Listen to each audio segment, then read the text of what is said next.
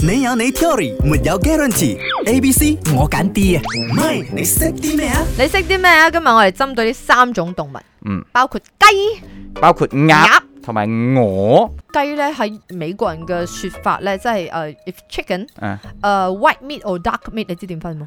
吓如果佢切一隻燒雞俾你，佢會問你 white meat or dark meat。我唔識分喎。誒、white meat 咧就係胸哦，dark meat 咧就係雞髀或者下裝。哦，但係今日我哋唔係講食啊，我哋尊重下呢三種但動物。我哋吞口水。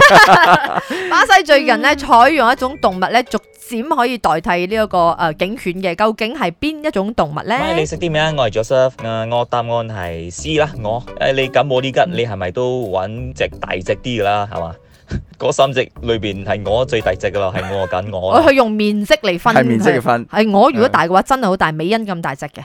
所係以有咁大咩美欣？啊你大嗰啲好大天鵝嗰啲我，即係其中啦。但係呢只鵝咧係嗰種誒點解用鵝咧？一佢容易飼養啊，係即係誒、呃成本低啦。嗯其二嘅話咧，鵝係有自己嘅誒、呃、區域嘅，即係你同佢哦講嗱，呢度係你區域。呢個我地頭你唔好俾人侵佔，即係你教曉佢呢樣嘢嘅話，嗯即係佢而家佢將佢哋擺喺嗰啲重要嘅位置，諗住嗰啲誒或者係監等會越獄嘅地方，嗯即係佢有人一踏入佢嘅領域，佢就會 V 哇鬼叫，就係哦嗰隻哇哇聲好緊要大聲嘅。哦，好即似係佢 alarm 咁嘅作用咧就係佢嗰把聲，即係啦係總之佢係 detect 到有人或者係邊個係有侵入侵佢入佢嘅嘅地領方域，係啦。佢就嗌啦。所以你要佢睇邊度，你就俾佢知道嗰個係佢嘅領土，佢就會守護佢嘅領土。哦而且佢真係有攻擊性，好似你咁講，佢係會追人嘅，係佢會追追人人啊嘅，佢會嗌好緊要大聲係嘅，所以覺得成本低又有用，咁佢就用咗我嚟而家係啦，逐漸代替呢個警犬啊、